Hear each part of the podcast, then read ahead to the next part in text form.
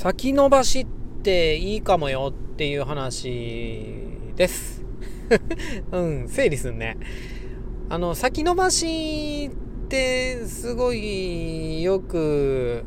嫌がられるじゃないですか。お、高瀬もね、めちゃくちゃ先に伸ばすんですよね。本当に後回し後回しにして。ただ、今ね、アダム・グラントさんの、これギブアンドテイク書いた人だったと思うんですけど、が書いたオリジナルズっていう、オリジナルズっていう ね、どんな、副題どんなやったかな誰もが自分だけのし何かできるなんとかみたいな オリジナルズね。アダム・グラントさんね。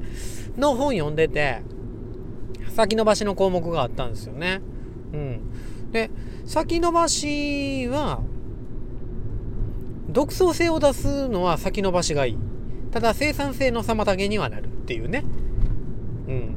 あの、高知拙速にしかず、高知は拙速にしかずみたいな、あのー、なんかことわざあるじゃないですか。これ多分孫子、えー、孫子が言ったと思うんですけども、この、遅くて、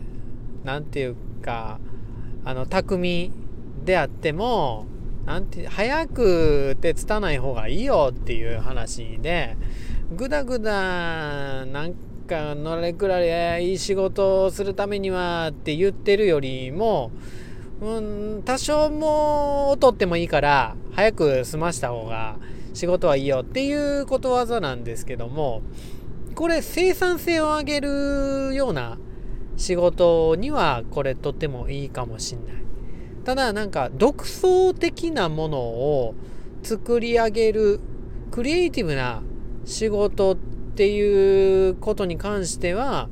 先延ばしするんがいいねっていうのが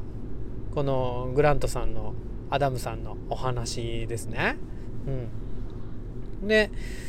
なんか、先延ばしにするってなんでいいんかっていうと、なんでいいかっていうか、あの、やっぱり、課題が先延ばしにされるっていうことで、記憶にへばりついてるんやって。で、その記憶がへばりついてる間に、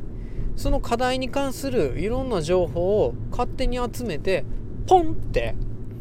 いいアイデアが出てきたり、独創的な仕事ができたりするっていう。あの、心理学で伝えガニック効果っていうのがあるんですよ。これって感染したものより未完のものの方が記憶に残りやすいっていう。未完ってみかんちゃうよ。あの、未だ完成せずの方ね。うん。の方が記憶に残りやすい。でもこれ恋愛とかで考えたらね、すぐわかりますよね。はい、あの人との関係は終わったって切った人よりも、えーって 急に切られて、え、まだ終わってないよって未練がある方が記憶に残るよね。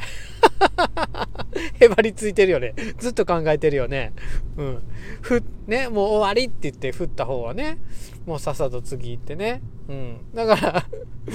うん、の、もう記憶から忘れたんやったら覚悟決めてね、終わりってやれば忘れられるんですけど、うん。話それましたけど、サイガラニック効果って、えー、未完のもの、うん、未だ終わってない完成してないものの方が人は記憶に残りやすい。完成したものはすぐ忘れてしまうっていうようなねことですよね。だから先延ばしにする課題っていうのは未完。つまり完成してないじゃないですか全然。当然ですよね。だから記憶の中にへばりついてるんですよね。どっかどっか頭の奥底でも。でその奥底にへばりついてる記憶に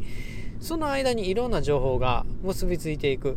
で、結びついていくことからアイデアって生まれるんで、うん、ね、アイデアとは既存の、何て言うか、要素の組み合わせに過ぎないっていうね。だから、組み合わさっていって、独創的なものを生むためには、先延ばしっていうのが、とってもいいみたいですね。うん。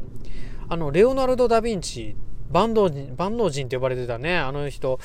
ですけども、もう自分が先延ばしするので、本当いやっていうぐらい先延ばし大魔王やったみたいですよ でもめちゃくちゃね、とっても独創的な作品をたくさん生み出してるじゃないですか。でここのオリジナルズで、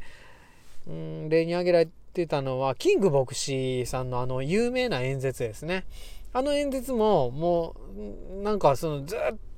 と何て言うか前から用意されてたっていうわけじゃなくて本当に一生懸命一生懸命なんか考えて先延ばしで5つ来るんや5つ来るんやみたいな感じでやっていて本当に直前になって考え出してって。で結局演説する時には作った台本あったんやけども、うん、私には夢があるってあの名フレーズはその作られた台本にはどこにも書かれていなくてその即興で生まれたっていうね、うん、あらかじめ用意されてたなんか完成したもの、うん、よりも先延ばししてパッて、うん、ギリギリで出来上がるものっていうのは即興性が効くっていうか変化する余裕が生まれる。しかも自分の心の中にへばりついてる間にいろんな情報がそこにくっついてくるからその情報を土壇場になって使っていく余裕があるっていう、うん、なんかこうやって計画決めてこう完成しましたっていうのが台本としてあったらやっぱりそれなぞっちゃうじゃないですか。でも